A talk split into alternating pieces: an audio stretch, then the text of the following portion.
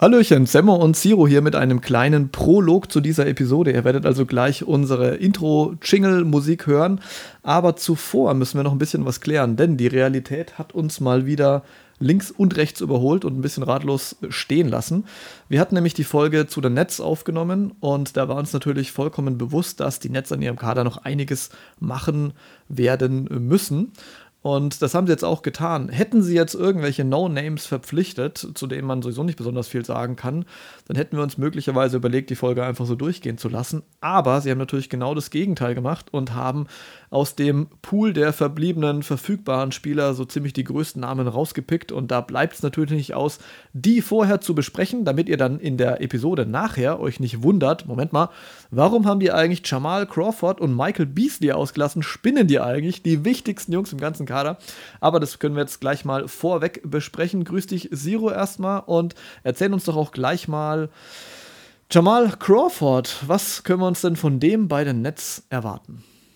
Ja, ich würde sagen, wir können uns das von ihm erwarten, was man immer von ihm erwarten kann, dass er irgendwie ja, in dem einen oder anderen Spiel einen richtig wilden Score rausfetzt. Ich denke mal, dass der äh, fit ist. Der war ganz ehrlich bis ins hohe Alter noch äh, am offensiven Ende durchaus produktiv und äh, ja, ist jetzt natürlich mittlerweile schon jenseits der äh, 40er Marke mhm. und äh, ist aber trotzdem immer noch in der Lage, meine ich, auch mal jenseits der 40er Marke zu scoren. Also wir ähm, haben hier einen dreifachen Six Man of the Year, der wird auch diese Rolle vermutlich bei den Nets spielen, also der wird äh, von der Bank kommen.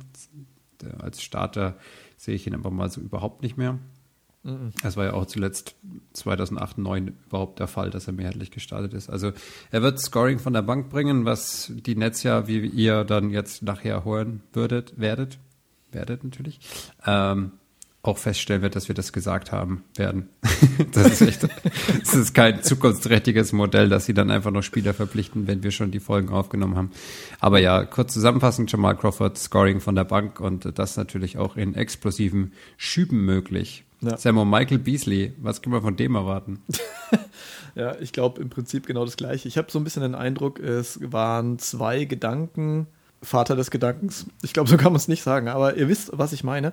Ähm, bei der Verpflichtung der beiden, nämlich äh, die Nets zum einen, glaube ich, haben speziell jetzt mal auf Crawford bezogen, versucht, sich ähm, so ein bisschen Leadership reinzuholen und einen alten Fuchs, der weiß, wie es läuft. Und ich meine, wenn man Jamal Crawford eins attestieren kann, dann, dass er ein alter Fuchs ist und er weiß im Grunde auch, wie es läuft und hat natürlich schon viel erlebt. Bei Michael Beasley ist es vielleicht ein bisschen anders. Der galt ja seit seiner Karriere bisher so ein bisschen als Querkopf und als einer, der so ein bisschen schwer zu handeln ist. Aber durchaus jemand, der gerne nochmal abdrückt und Scoring bringt und das kann er eigentlich auch. Und ich glaube, darum geht es jetzt auch hauptsächlich bei ihm. Erstens, das werden wir dann später klären. Das ist auch komisch, wenn man sowas sagt.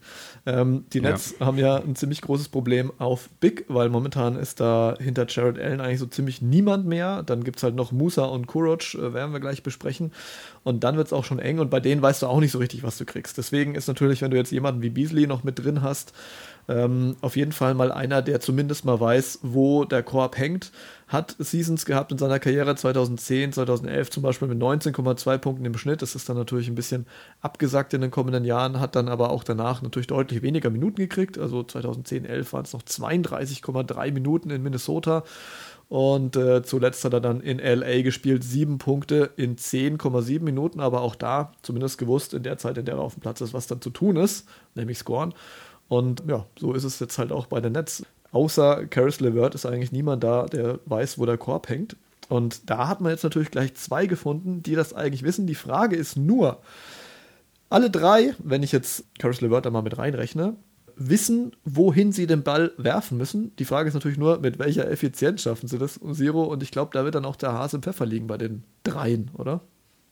Ja, würde ich auch sagen. Also die Nets werden relativ unterhaltsam sein zum Anschauen. Also die schaue ich mir, glaube ich, lieber an als äh, die Wizards oder die Magic zum Beispiel. Ja. Weil da der, ja, der, der Fun-Faktor ist ja relativ hoch, wenn ich Jamal Crawford und Michael Beasley in mein Team verpflichte. Wir haben das ja im Vorfeld der Bubble Reports mal so in der Gruppe gesponnen, wer dann da noch alles zu haben ist. Und ja, da waren natürlich die Namen auch auch irgendwie dabei und dann dachte ich so, ja, immer gespannt, ob irgendjemand einen von denen holt. So, die Nets haben sich jetzt beide geholt, da bin ich extrem gespannt drauf. Aber am allergespanntesten bin ich auf das äh, dritte Signing mhm. mit dem sie versucht haben, das, äh, die Lücke auf Big zu stopfen.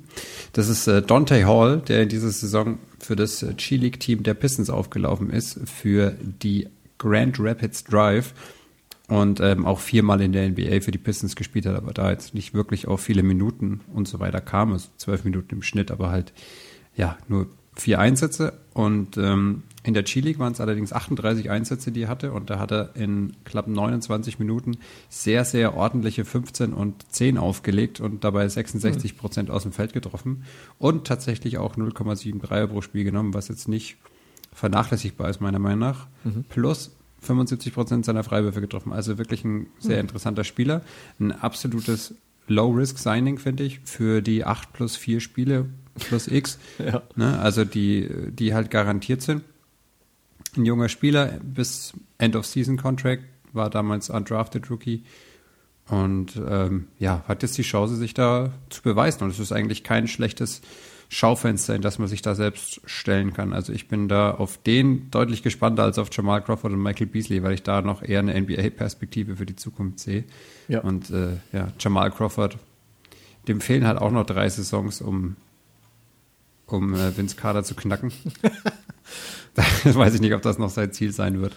Na, also. Und äh, Michael Beasley, das ist halt auch seiner, der rotiert hat immer mal wieder rein und raus, dann war in China, dann Ne? Also das ja. ist so ein, so ein Ding. Und Dante Hall finde ich, das ist eigentlich genau das richtige Signing an der Stelle. Also da mal was ausprobieren, was riskieren, dem jungen Spieler eine Chance geben, ähm, der ja jetzt auch nicht besonders jung ist. Also wenn die Bubble losgeht, wird der schon fast 23 sein. Der wird dann in Orlando Geburtstag feiern dürfen. Mhm. Ähm, und wer möchte nicht in Disney World seinen Geburtstag feiern? Also vielleicht erfüllt sich dann auch noch ein Kindheitstraum für ihn. Bei dem guten Essen, das haben wir schon im letzten Podcast geklärt. Da Weltklasse. feiert man Weltklasse sehr gerne seinen Geburtstag. Also ich glaube, Jamal Crawford, der nimmt jetzt natürlich nochmal so einen kurzen Stint wahr, da kann er nochmal ein bisschen ballern. Und der hat ja auch immer betont, dass er noch Bock hat zu zocken. Ähm, das Problem ist natürlich, wenn du 40 bist, überhaupt nicht mehr verteidigst und dann dazu auch noch relativ ineffizient zu Werke gehst vorne, dann, äh, egal was er jetzt macht, glaube ich, wird er sich nicht zwingend für einen weiteren Vertrag empfehlen wollen und können. Bei Michael Beasley weiß ich nicht so richtig, weil, pf, gut, er ist halt erst 31 Jahre alt, hat schon irgendwo seine Skills, hat aber auch einen Grund dafür, dass er, wie du schon gesagt hast, immer mal wieder so ein bisschen rein und raus gefadet ist aus der NBA. Und ja, also kann schon sein, dass er jetzt so ein bisschen zeigen kann, ähm, was er noch drauf hat und dann vielleicht auch noch Begehrlichkeiten in der nächsten Saison weg bei irgendeinem Team für einen kurzen Vertrag. Aber die Diskussion wurde ja generell angestoßen, ob das eigentlich ziemlich dumm war jetzt von den Nets oder ob es eher clever war, sich auch noch ältere Leute zu holen, weil grundsätzlich hätte man ja sagen können, gut, die Nets äh, werden aller Voraussicht nach, ich glaube, da spoilern wir jetzt nicht zu viel, den Titel nicht holen. Also möglich ist es, dass sie ihn nicht holen. Und äh, da wäre es vielleicht schlauer gewesen, man hätte sich einfach hier drei junge Spieler gekauft, äh, geholt, statt nur einen, um sich die mal anzugucken. Glaubst du, das hätte äh, den Unterschied jetzt gemacht oder meinst du, es ist eher schon auch ein smarter Move, sich ein paar ältere, erfahrenere Jungs reinzuholen jetzt für den Rest der Saison. Naja, ich glaube, dass es eher relativ, relativ wurscht ist, aber ich würde schon immer die jungen Spieler bevorzugen. Also ich sehe auch lieber Dante Hall als Amir Johnson, der da auch kolportiert worden ist. Aber ansonsten würde ich sagen, sollten wir dem jetzt folgenden Pod nicht zu viel vorwegnehmen. Nein, auf, auf gar keinen Fall. Nur eine Info möchte ich noch dazu schießen wenn man jetzt Verträge abschließt mit jungen Spielern und äh, dann sagt, ja, die schaue ich mir mal an, dann ist es eben nicht so, dass man dann irgendwie die Bird Rights oder irgendwas hat. Das heißt, äh, hätten sich jetzt die Netz drei Spieler geholt, ja, sie hätten sie natürlich angucken können und hätten ihnen dann möglicherweise im nächsten Jahr durchaus Verträge anbieten können. Auf der anderen Seite kann man auch sagen, wenn man jemanden das ganze Jahr in der Chili gesehen hat, weiß man eigentlich ungefähr, was der kann oder nicht und ob man dann Interesse an ihm hat oder nicht. Also es ist nicht so, dass man sich dann einen Vorteil vertraglicher Natur äh, schaffen würde, wenn man jetzt eben junge Spieler in den Kader nimmt. Aber klar, ausprobieren. Nee. Außer du nimmst halt für drei Jahre unter Vertrag, aber das wäre wahrscheinlich gar nicht gegangen. Aber da bin ich im Vertragsgame nicht so drin. Macht doch nichts. Also freut euch auf den Pod. Äh, die drei Namen, die wir jetzt erwähnt haben, werden eben im kommenden nicht erwähnt. Eins können wir vielleicht noch ganz kurz klären. Eine allerletzte Frage und zwar ohne jetzt irgendwelche Namen zu nennen oder sowas, äh, Zero oder was davon zu nennen, was wir gleich erzählen werden. Wird sich am äh, der Starting Five und an den Lineups, die wir dann im Folgenden besprechen werden, durch die Hereinnahme der drei was ändern? Nee, ich glaube, dass keiner von denen starten wird. Glaube ich auch. Insofern sind alle Fragen geklärt. Viel Spaß mit dem Pod und haut rein. Bis gleich. Tschüss. Tschö.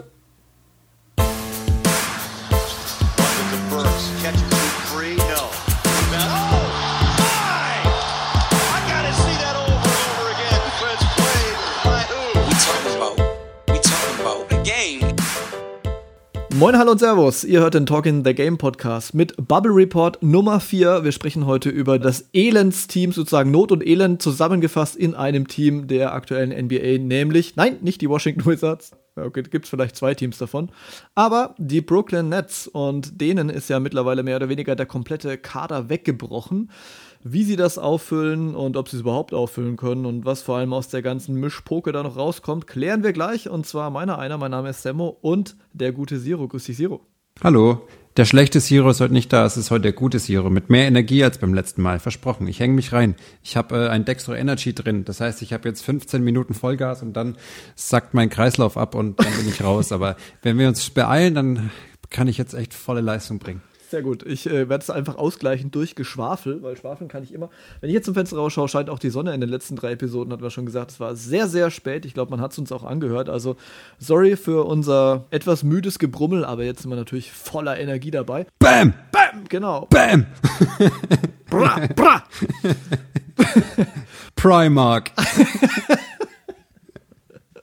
Ballin. Oh Gott, So. können wir bitte wieder müde aufnehmen? Moneyboy. Moneyboy. Naja, also die Brooklyn Nets geben uns natürlich auch allen Anlass dafür, energetisch geladen in diesen Podcast reinzugehen, denn es ist viel passiert und das muss natürlich aufgearbeitet werden. Ich erzähle euch kurz wie immer, was bisher geschah in dieser Saison. Die Nets haben einen Rekord von 30 zu 34 aufgelegt, also 30 Siege, 34 Niederlagen, sprich mehr Niederlagen als Siege, trotzdem Playoffs. Glückwunsch. Äh, danke der Eastern Conference. Man ist siebter in der Eastern Conference geworden mit einem O-Rating von 108,1, sprich man ist 23. ligaweit. Das ist nicht so gut. Aber überraschenderweise im D-Rating 108,7, damit ist man 8. ligaweit und das ist dann durchaus ein bisschen überraschend, weil sich die Nets in den letzten Jahren ja dann doch eher über ihre Offense definiert haben als über ihre Defense. Aber gut, sei es drum. Pace 101,2, da ist man 10. von 30, also spielt tendenziell eher ein bisschen schneller. Was zu einem weiteren Fakt passt, der aber dann in sich wieder überhaupt nicht passt, nämlich die Nets nehmen ziemlich viele Dreier, aber sie treffen sie halt scheiße. Also fünfter ligaweit in äh, Three-Point-Attempts, aber nur 26. bei den Treffern. Da ist dann doch schon ein ordentlicher Gap, der natürlich auch dann Probleme verursacht, was die Ergebnisse anbelangt. Gereboundet wird relativ stark in Brooklyn, was wahrscheinlich zu 99,9% an äh, Jared Allen liegen dürfte. Und äh, ja, damit hilft er seinem Team natürlich in dem Fall enorm. Die Nets produzieren insgesamt relativ viele Turnovers, 27. ligaweit, was natürlich ein bisschen auch äh, ein Hinweis darauf ist, dass man ein gewisses Playmaking-Problem hat. Ähm, ein gewisser Kyrie Irving ist ja momentan, oder das heißt momentan im Prinzip schon seit langer Zeit nicht dabei, weil verletzt. Spencer Dinwiddie ist natürlich dann der primäre Playmaker, macht eigentlich seinen Job auch ganz gut, aber Caris LeVert auch relativ viel im Ball und da wird es dann schon ein bisschen schwieriger, aber zu dem Jungen kommen wir bestimmt gleich noch, weil der wird eine monströse Rolle einnehmen müssen in diesem Kader. Und äh, um das Ganze zu vervollständigen, die Nets stehlen sehr wenig, 27. und forcieren sehr wenig gegnerische Turnover, 28. Was auch ein bisschen verwundert ist, weil ja offensichtlich die Defense insgesamt gar nicht so schlecht ist. Aber das zeigt natürlich mal wieder, Steals zum Beispiel sind nicht gleich Defense. So, und jetzt, Zero, kommen wir mal zum Roster. Jetzt wird es nämlich richtig spannend. Du darfst uns jetzt nämlich mal erzählen, was die Starting Five der Brooklyn Nets sein wird. Und ich lache mir jetzt schon ins Fäustchen. Und dann kannst du auch noch erzählen, Gibt es eigentlich noch eine Bank? Und wenn ja, wer muss da sitzen? Ja, also es ist wirklich so ziemlich alles weg, was irgendwie Basketball spielen kann, würde ich jetzt mal sagen. Also die, die Top-Spiele natürlich. Ähm, ich meine, Kyrie und KD waren im Prinzip die ganze Saison kaum dabei. Kyrie hat schon viele Spiele gemacht und eigentlich auch echt ganz, ganz gut gespielt, also ganz passable Zahlen aufgelegt, ja, natürlich. Und jetzt, ja, gut, das ist, die Optionen sind etwas dünn. Also bei Allen und Levert kann man sicher sein, dass die spielen. Dazu natürlich dann noch äh, Beef Jerky Joe Harris. Und äh, ja, dann wird's halt irgendwie dünn. Ne? Also dann haben wir äh, Janan Musa irgendwie als, als Option oder Justin Anderson. Das möchtest du eigentlich beides nicht haben. Ja, also Justin Anderson hat diese Saison erst drei Spiele bestritten. bestritten. Und äh, ja, dann sagen wir mal so, auf der anderen Guard-Position wird's dann echt ganz schön seltsam. Also da kannst du Garrett Temple spielen lassen, der jetzt auch schon bei seinem neunten Team ist, glaube ich, mittlerweile. Ja. Du kannst den Cheese spielen lassen, äh, Chris Chiosa. Das ist tatsächlich sein Nickname, wie wir im, äh, ja, im Wanderpokal erfahren haben. Wie passend. Ja, und äh, ja, Jeremiah Martin hat diese Saison auch erst drei Spiele gemacht, 0,7 Punkte aufgelegt im Schnitt, also das ist auch nicht so der Hammer. Und ja, dann äh, hast du natürlich noch den Tyler Johnson. Tyler Johnson, der jetzt neu dazugekommen ist. Also ich denke mal fast, dass der den, ähm, den Starting-Spot sozusagen auf der Eins bekommen könnte. Und das ist schon ein Armutszeugnis, wie ja. ähm, es äh, KIZ mal formuliert hat. Ich habe Ghetto-Abitur, gucke auf das Armutszeugnis. Also das ist, äh, das ist schon verheerend. Und ja, auf der Bank hast du halt einen ganzen Haufen Guards sitzen. Ne? Also du hast da noch äh, ganz tolle Rollenspieler wie Timothée Luvavu Cabarro. Das ist natürlich auch überragend. Und äh, zum Beispiel, ja, ähm, Rodion Skuric ist das ist der, der, äh, sag ich mal, der die, die handfeste Auseinandersetzung hatte, oder? Nicht äh, Canan Musa. Ja, genau, der hatte einen Fall von häuslicher Gewalt, weswegen er dann auch mitunter vom Team suspendiert wurde. Ich habe jetzt da ein Fragezeichen dahinter gemacht in unserem Skript, weil ich mich natürlich frage, also ich habe jetzt nicht äh, konkret was rausgefunden, kriegt er jetzt nochmal eine Chance oder nicht? Weil seitdem konnte, durfte, sollte er nicht mehr spielen. Jetzt ist natürlich der Kader dermaßen dünn, dass man gar nicht mehr weiß, was man machen soll. Und da ist halt schon die Frage, wird er sozusagen begnadigt von seinem Team und resozialisiert? Äh, ohne jetzt hier eine Aussage treffen zu wollen, ob er das dann verdient hat oder nicht. Und äh, ich weiß auch ehrlich gesagt nicht, wie sein Fall ausgegangen ist, deswegen will ich da gar nicht näher drauf eingehen. Aber sollten sie ihn zurückholen wollen, muss man schon sagen, Kuroc ist natürlich einer der, der besseren äh, Jungs sozusagen, die dann noch als Optionen zur Verfügung stehen würden. Theoretisch, wenn er natürlich seine Leistung abruft. Also es könnte jetzt genau die Zeit sein, wo Kuroc plötzlich emerged sozusagen als ähm, eher größerer Name bei den Nets oder er darf halt irgendwie überhaupt gar nicht spielen und ich bin mir nicht so sicher, was passieren wird. Äh, ich kann es dir sagen, ich habe gerade einen Artikel gefunden von SB Nation und oh, da steht für Rodion Skuric und Canan Musa ist äh, Orlando eine Chance zu zeigen, dass sie in die Liga gehören. Also, also die können spielen. Der Roster ist angeblich depleted. mhm. Und ähm, ja, also die können dann sozusagen, haben sie eine Opportunity, die sie salvagen können.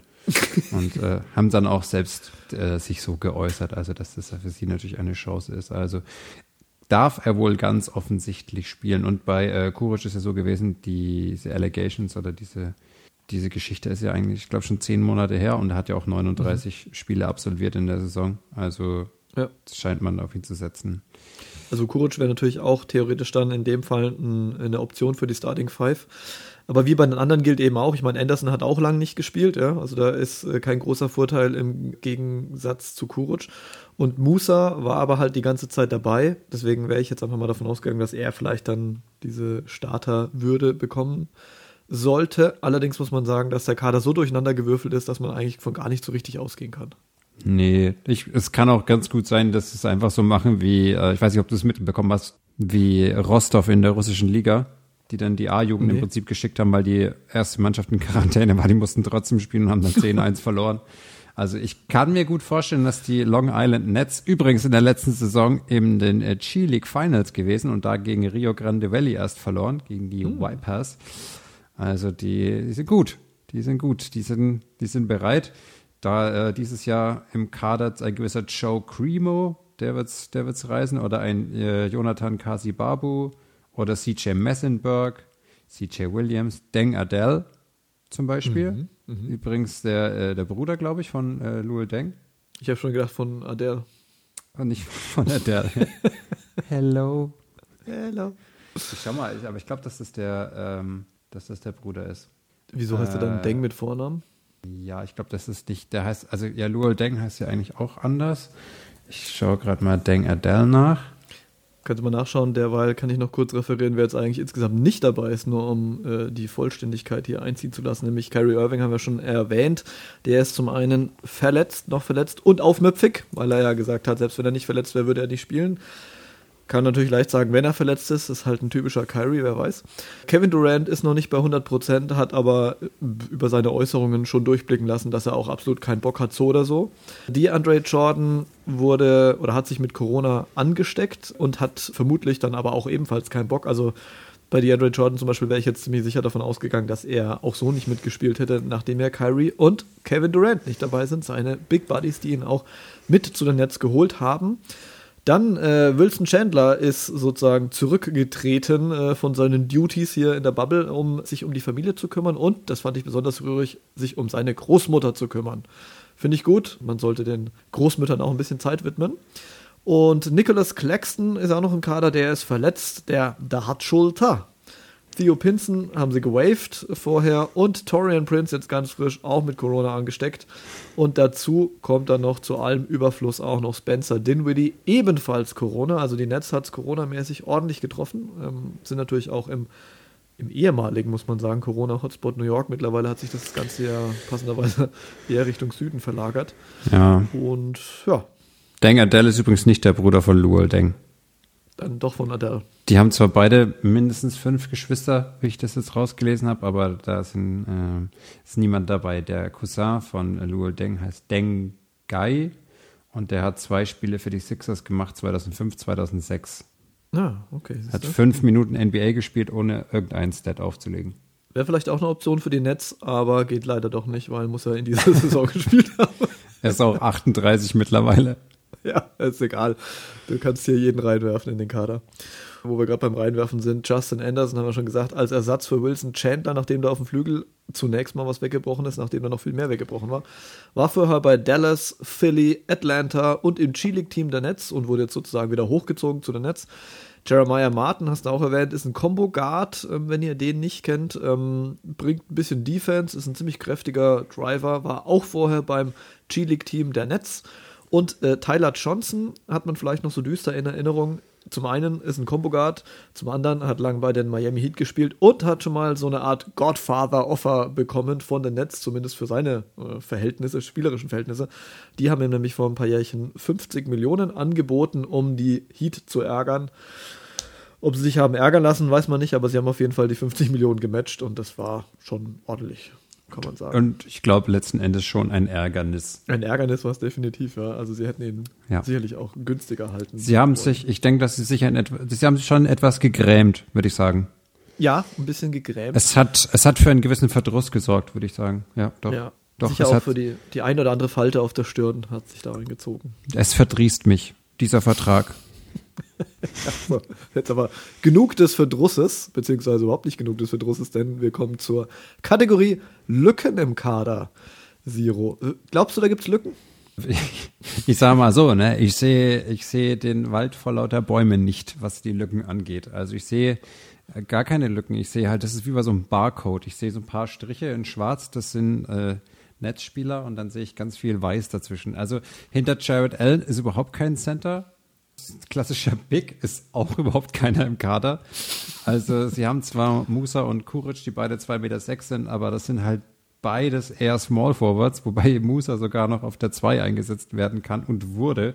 Also mhm. da äh, ist es dann doch jetzt nicht so. Und ähm, auch wenn man sich mal von beiden so die Wurfprofile anschaut, dann sieht man, dass die eher abseits der Zone agieren. Und ähm, witzigerweise übrigens, äh, Kuric meidet die Midrange zum Beispiel komplett. Also der ist nur am Ring und hinter der Dreierlinie. Ja. Hat natürlich jetzt auch nicht so viel Abschlüsse genommen in der Saison, nur so knapp 130. Und äh, bei Canan Musa ist es genauso. Also der ist wirklich nur in der, äh, in der Zone unterwegs und am Ring hat aber auch nur so um die 130 Abschlüsse genommen in der Saison. Also das ja. sind keine, keine Bigs, vor allem keine Spieler, die irgendwie mit dem äh, Rücken zum Korb agieren könnten und äh, sicherlich auch keine Spieler, die auch nur annähernd an das äh, Game überhaupt rankommen von einem Jared Allen oder einem DeAndre Jordan, was jetzt zum Beispiel äh, das Pick and Roll angeht oder was äh, das Catchen von Lobpässen angeht.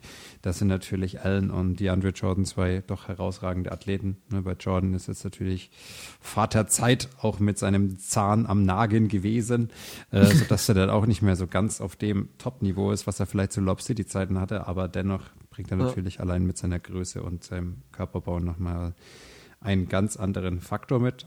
Und, ja, und, äh, und äh, hatte die Saison, muss man auch sagen, ja auch den ein oder anderen relativ dominanten Einsatz in der Defense. Ich meine, über seine Defense ja. lässt sich natürlich trefflich streiten, ja. Ist die jetzt super gut oder ist sie eben gerade nicht so gut und wo sind die Schwächen? Aber das ein oder andere Spiel hat er da hinten schon dominiert, das muss man lassen. Ja, und er holt halt auch einfach 10 Rebounds pro Spiel noch, ne? Ja. Auch jetzt mit deutlich runtergefahrener Spielzeit ist er noch ein zweistelliger Rebounder und äh, ja, das sein Scoring 8,3 Punkte, das ist jetzt nicht überragend, aber alles, was halt irgendwie fehlt und äh, wenn wir jetzt uns den Kader anschauen und überlegen, wer kann denn da überhaupt noch punkten, dann wird es schon echt dünn. Also das ist, äh, ja. Ich sehe genau ist, einen Namen, der punkten kann. Es ist Karis, Karis LeVert und die Wüste und äh, das ja. wird ganz, ganz, ganz interessant. Vielleicht wird der Bubble MVP, man weiß es nicht. Äh, man äh, weiß es nicht. Äh, haben Sie das hier gesehen? also es ist ganz, ganz schwierig. Was es auch nicht gibt, ist ein klarer Point Guard. Da haben wir ja vorhin schon kurz drüber geredet, wenn dann der Name Garrett Temple fällt und wenn du dem wirklich den Ball in die Hand drücken willst, ja, das ist ein formidabler Rollenspieler, aber das muss halt dann wahrscheinlich auch Levert übernehmen oder du gibst den Ball halt Tyler Johnson, der jetzt in dieser Saison auch nicht so mhm. überragend unterwegs war und jetzt auch nicht so unendlich viele Spiele gemacht hat, wenn ich das irgendwie richtig im Kopf habe. Ich check's nee, gerade mal. nicht. Man muss auch sagen, Garrett Temple ist natürlich ein, ein, solider Spieler. Ja? Also ich möchte hier Garrett Temple gar nichts an Qualitäten oh so absprechen. Der bringt den Ball schon irgendwie nach vorne. Nur er ist halt jetzt nicht der Typ, ähm, wie soll ich sagen, Leader auf der Eins, ähm, mit nee. dem du jetzt da irgendwie ins Spiel gehst, um da größere Ambitionen zu haben. Ne? Ist ein Mitspieler. Und ja. Tyler Johnson übrigens in dieser Saison 38 Prozent aus dem Feld und 29 Prozent von der Dreierlinie. Also Woo! das ist natürlich schon echt läuft. Seine Spielzeit, seine Spielzeit in Phoenix hat sich auch halbiert zur Vorsaison, wobei er da auch nur 13 Spiele gemacht hat. Ja, ja. Natürlich mit der Ankunft von Ricky Rubio ist er ist Gott sei Dank aus Suns Sicht gewissermaßen überflüssig geworden. Aber ja. das ist, das zeigt ja das Problem der Nets. Ne? Also das kein NBA-Team kann diese Ausfälle kompensieren. So tief nee. kann kein Kader sein. Ja, wir haben ja schon über die Nuggets gesprochen, die natürlich einen der tiefsten Kader überhaupt haben obwohl sie in der höchsten Arena spielen.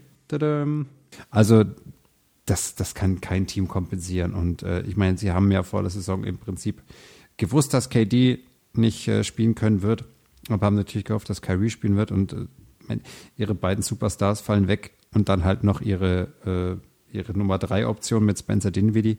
Und mhm. dann wird es halt einfach super, super dünn. Und das wird, das wird ganz, ganz, ganz furchtbar, glaube ich, ja, ja, Netz zuzuschauen. Man konnte ja sagen, nachdem jetzt Kyrie und so weiter nicht dabei war, äh, und, und äh, mit und so weiter meine ich natürlich vor allem Kevin Durant, haben ja einige gesagt, naja gut, aber die Nets haben auf jeden Fall besser gespielt äh, ohne Kyrie, was natürlich daran lag, dass sie diese, ich nenne es jetzt mal Vorjahresachse aus Dinwiddie, LeVert und Allen hatten und die dann eben mit halbwegs fähigen oder schon ziemlich fähigen äh, Rollenspielern natürlich umgeben haben. Also du kannst so jemanden wie Wilson Chandler, der ist natürlich auch nicht mehr der Jüngste und wird dir nichts mehr reißen. Aber er bringt halt ähm, phasenweise einfach ganz gute Minuten mit aufs Parkett. Ähm, Torian Prince war auch ein bisschen schwankend, hat aber hier und da auch auf jeden Fall extrem geholfen. Und da kannst du mit einem, mit so einem Team zumindest mal ein gewisses Level erreichen. Wenn dir jetzt aber den wie die wegbricht und du hast eigentlich nur noch zwei, Harris möchte ich natürlich nicht unterschlagen, was sein Shooting und so weiter anbelangt, aber dann, da kriegst du, glaube ich, gar keine richtige Struktur rein. Was ich spannend fand, ich hatte es jetzt vorher mal vor der Folge recherchiert, bevor uns dann klar war, dass Dinwiddie wirklich ausfallen wird. Das war ja noch so ein bisschen fragwürdig. Da fand ich es ganz interessant zu sehen, dass Kyrie tatsächlich in absolut allen Kategorien besser ist als Dinwiddie. Also in sämtlichen Boxscore-Stats und im Prinzip auch in sämtlichen Advanced-Stats, außer in zwei Dingen nämlich Win-Shares und Value over Replacement. Und das ist halt schon spannend zu sehen, weil es tatsächlich so ist, ähm, dass die Nets ohne Kyrie und mit Dinwiddie in Amt und Würden besser gespielt haben. Du kannst es aber außer in diesen beiden Statistiken äh, rein statistisch quasi mit absolut nichts belegen, weil sonst könnte man ja sagen, ja gut, aber Dinwiddie ist ein teamdienlicherer Spieler, der spielt mehr Pässe. Nee, stimmt nicht. Kyrie passt mehr, bessere ähm, Assist Percentage und so weiter und so fort. Ja, also du kannst es ansonsten absolut nicht belegen. Und das fand ich schon durchaus interessant. Aber ist jetzt auch komplett unwichtig im Prinzip, weil weder der eine noch der andere dabei ist. Zero, jetzt äh, haben wir geklärt, dass im Prinzip der Kader so ein bisschen ja, kurz vor der Klippe steht und ein Fuß ist schon in der Luft, aber äh, könntest du da aus diesem Kader noch VIPs rausfischen, weil die haben wir ja eigentlich in jeder Bubble Review, Preview mit drin. Ja, also wir haben ja noch, noch nicht einmal wirklich über Coaches gesprochen. Mhm. Also das könnte man an der Stelle natürlich mal tun, weil ähm, Jacques Vaughn sich mit äh, ja, einem guten Auftritt und vielleicht auch ja, mit dem einen oder anderen Achtungserfolg, also dass man vielleicht mal 100 Punkte macht oder so, ähm, irgendwie um den äh, Job als Head Coach bewerben kann. Hängt natürlich auch viel davon ab, ob äh, KD, Kyrie und äh, DeAndre Jordan das möchten. Ähm, yep. Ist natürlich auch wichtig, weil sie so viel unter ihm gespielt haben. Und auf der anderen Seite natürlich Caris LeVert, der jetzt der einzige fähige Scorer ist, der noch übrig geblieben ist. Der Last Man Standing sozusagen. Und das äh, wird ein absolutes Geballer seinerseits. Und da freue ich mich halt schon extrem drauf, muss ich sagen. Also ich mag den, ich mag den Kerl total. Er hat letzte Saison so einen richtig, richtig geilen Auftakt in die Saison gehabt, war dann eine lange Zeit verletzt, kam dann wieder zurück, hat einfach super viel Spaß gemacht, wie die Nets allgemein in der letzten Saison. Ja. Und vielleicht kann er daran anknüpfen. Er hat äh, dieses Jahr eine relativ äh, gute Saison eigentlich gespielt, war es nicht so effizient wie vielleicht in den Jahren davor. Mhm. Aber hat mir eigentlich, wenn ich ihn gesehen habe, hat er mir immer gefallen. Also da hatte ich ja manchmal vielleicht ein bisschen zu wild noch in seinen Aktionen, aber er ist ja trotz allem noch ein junger Spieler. Wie alt ist er? 23, 24, glaube ich. Vierte Saison in der Liga, 25 mittlerweile schon. Ja, aber trotzdem mhm. 25 immer noch ein junger Spieler. Ehemaliger 20. Pick und hat halt ernsthaft äh, 18 Punkte aufgelegt in der Saison und äh, 38 Prozent von draußen getroffen. Deutlich besser als sein äh, Career Average und auch seine beste Saison von draußen. Und ja, da bin ich gespannt, ob, er, ob das so weitergeht. Ne? Ja, hat auch im Februar und März dann aufgedreht, also äh, hat stark oder ist stark in die Saison reingekommen. Dann ist es alles ein bisschen abgesagt, vor allem die Quoten und dann gegen Ende wurde es dann so ein bisschen besser, waren es natürlich nicht mehr so super viele Spiele. Und da stelle ich mir schon so ein bisschen die Frage, kann er die Form, die er da gezeigt hat, jetzt replizieren oder fängt er quasi wieder von vorne an? Das Problem wird natürlich sein, dass äh, Caris LeVert ist und muss der Man sein. Ne? Also es, es, kann niemand in diesem Kader wirklich scoren, außer ihm. Ja, du kannst, kannst natürlich Harris noch von draußen bomben lassen, aber der ist jetzt kein nativer Scorer in dem Sinn. Und Caris LeVert ist natürlich jemand, der, dem kannst du sagen, hier hast du den Ball, jetzt mach mal was. Und da freut er sich auch drauf. Das Problem ist natürlich, er war bisher nicht so effizient, weil es insgesamt nicht so richtig rund gelaufen ist in dem Kader und ähm, dann auch oft Scoring-Last auf ihm lag. Er trifft zum einen nicht unbedingt die effizientesten Entscheidungen, zum anderen war es natürlich für die Defenses nicht so schwer, sich dann auch auf ihn zu konzentrieren. Aber jetzt ist es natürlich super einfach. Also du kannst im Prinzip fünf Mann um Carlos LeVert rumstellen. Na, sagen wir mal vier Mann und einer guckt nochmal, wo Harris äh, steht, falls er dann doch mal einen Pass kriegt und abdrückt. Und äh, mehr oder weniger war es das zum einen wird es lustig, zum anderen wird es interessant zu sehen sein, wie er das löst. Und zum anderen wird es wahrscheinlich auch grauenhaft werden, weil die Effizienz wird sicher nicht steigen. Du kannst dich auf meinen Hot Take freuen. oh ja, ich habe auch einen zu ihm. Ja, Der wird super. Der wird super. Oh, ich bin gespannt, gespannt. Gut, dann auf was achten wir besonders? Ich hatte hier zunächst mal aufgeschrieben, der Erfolg steht und fällt mit Dinwiddie und somit ist der Erfolg und Dinwiddie gefallen.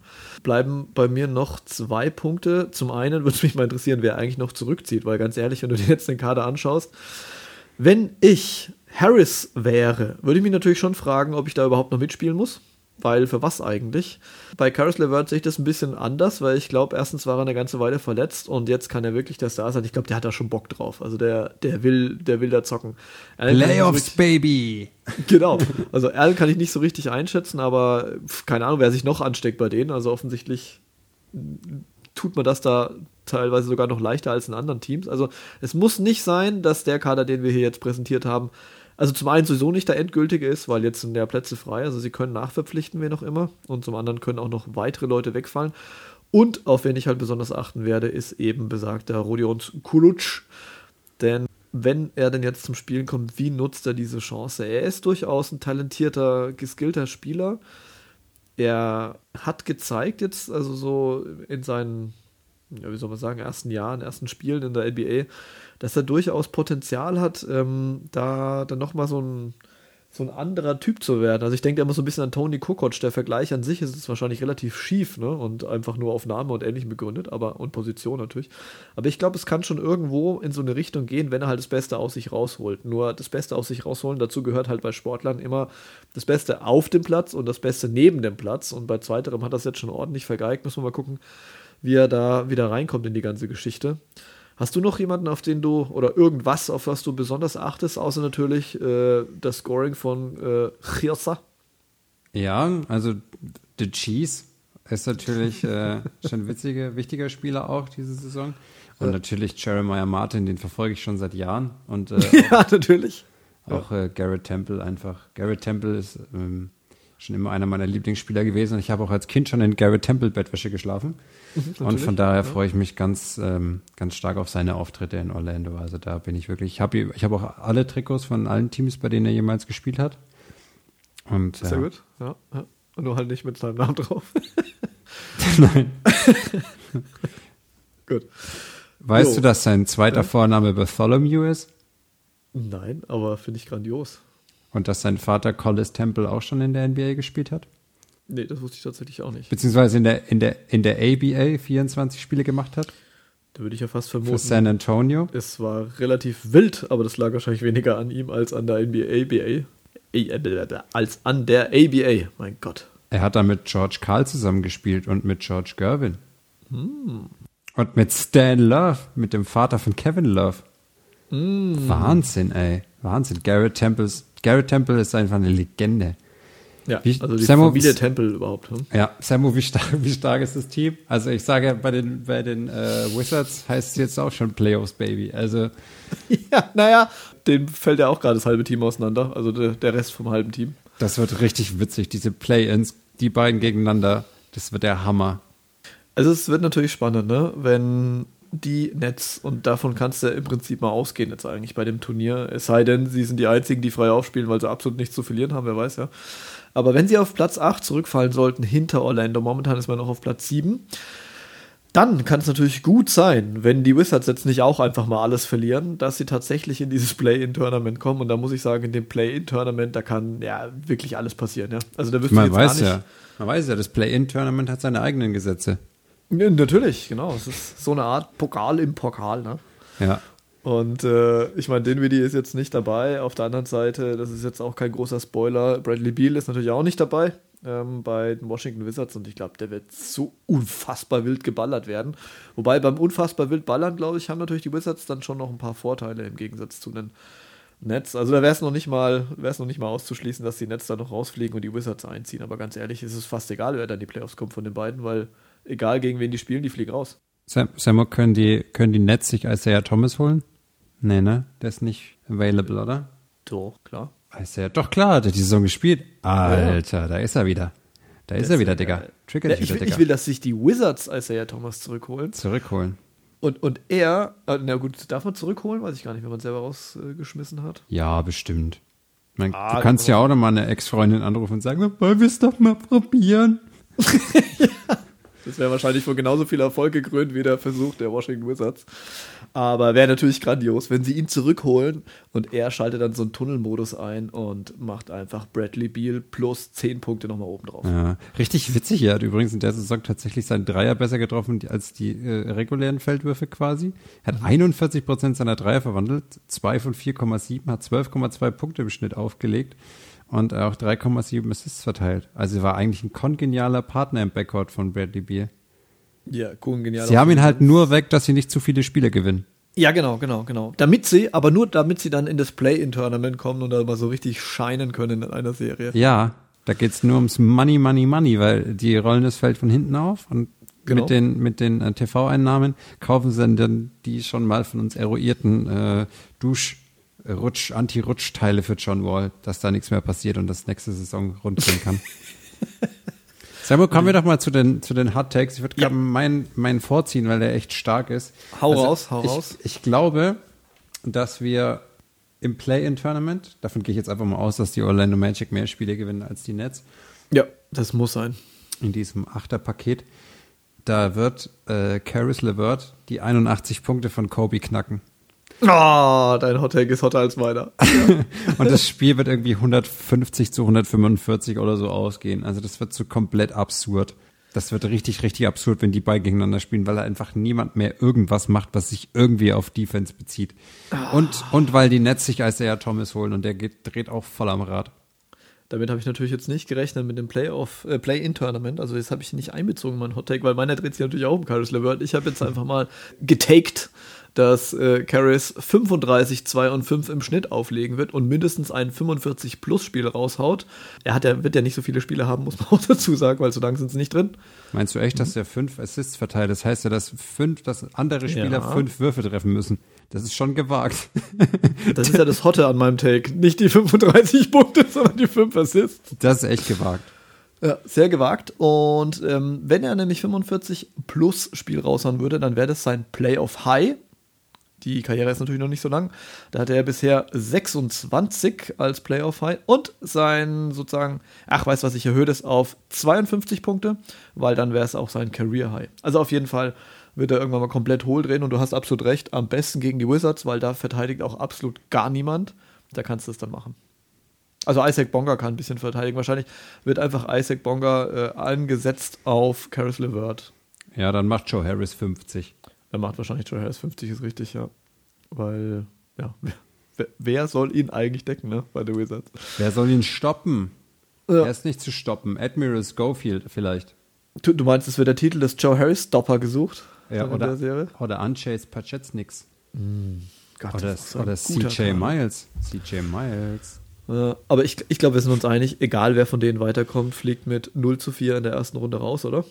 Ja, wenn es überhaupt so weit kommt. das wäre also wie beim Tischstand ist, wenn du 7-0 hinten bist, ist es vorbei. ja. So, gucken, vielleicht muss man da mal eine Sonderregel einführen. Na gut, also Caris LeVert wird hohl drehen und wird das Scoring brachial übernehmen. Denkt an uns, wenn er jeden Tag dann in den NBA News zu finden ist. Ja. Wahrscheinlich mit, was soll er so auflegen? 35 aus 107. Ja, ich glaube übrigens, dass einige von den Spielern auch äh, jetzt noch zurückziehen werden, wenn sie gesehen haben, was der Troy Brown Jr. da zu essen bekommen hat. Also wenn ich das sehe, da wird mir echt What? schlecht. Dieses Brötchen, hast du mal gesehen? Kennst du diese Flugzeugbrötchen? Ja, die so, die so kalt sind und so voll eklig und wenn du die aufschneidest, das ist äh, wie Gummi. Uh, und dann uh, also ich kann im Flugzeug eh nichts essen, weil die Luft so eklig ist da oben. Erklär und, kurz, warum hat er ein Brötchen gekriegt? Ja, die haben doch, die haben so Meals bekommen in Orlando im Hotel und es sieht aus wie Flugzeugessen. Da ist so ein Salat und der ist in Plastik eingepackt, in so einer, in so einer Schale und da waren Brötchen und irgendwie was anderes noch. Das sah aus, ey, ich dachte mir, ganz ehrlich, also ich finde es widerlich, wenn, wenn jemand, der keinen Millionenvertrag hat, sowas essen muss. Und dann hast du Millionenvertrag. Und da ist der ja Thomas hat es äh, retweetet und dazu geschrieben, ey, ey, no, ey, no way LeBron is eating this. Also ganz ehrlich, ey, dieses weiße Brötchen einfach so lapprig, eklig, bappig, eingepackt in, alles eingepackt in Plastik. Boah, ganz ehrlich, ey, da hätte ich auch überhaupt keinen Bock, ey. Da würde ich mich echt, also deutlich lieber um meine Großmutter kümmern. Das kommt halt davon, wenn du Goofy den Koch spielen lässt, ne? Also ich habe echt keine Ahnung, was das soll, ey. Das ist echt. Kann natürlich gut sein, dass Nikola Jokic schon länger in Quarantäne eingesperrt ist. Ja, ganz ehrlich. Disney ey, World und deswegen für den ist das super, ey. Da würde ich auch nichts, also da würde ich gar nichts von essen. Wir sagen so, ja, habt ihr Keks? Ich esse im Flugzeug eh immer nur Pringles. Fun Fact. Fun Fact, sehr gut. Ja, ist halt wirklich so, weil es das Einzige ist, was da oben irgendwie auch schmeckt, wie, wie es schmecken ja. soll. Es kommt ein bisschen, ja, also schmeckt wie schmecken soll sowieso nie, aber es kommt ein bisschen auf die Fluglinie an. Und ob man dann überhaupt Essen bekommt, ist ja heutzutage auch nicht mehr ganz so üblich, ähm, zumindest ohne Aufpreis. Ja, aber ich muss ganz ehrlich sagen, bei mir ist es wirklich so, egal was ich da bekomme und äh, wie es im Flugzeug ist, ich finde das, ich weiß nicht, das schmeckt nicht, das hat alles so einen faden Beigeschmack. Ich glaube, das liegt halt wirklich an der Luft. Oder weil du halt nur Holzklasse fliegst, du musst natürlich immer möglich. First Prime Business Class fliegen, wie ich hier durchgehend. Ne? Hm. Immer.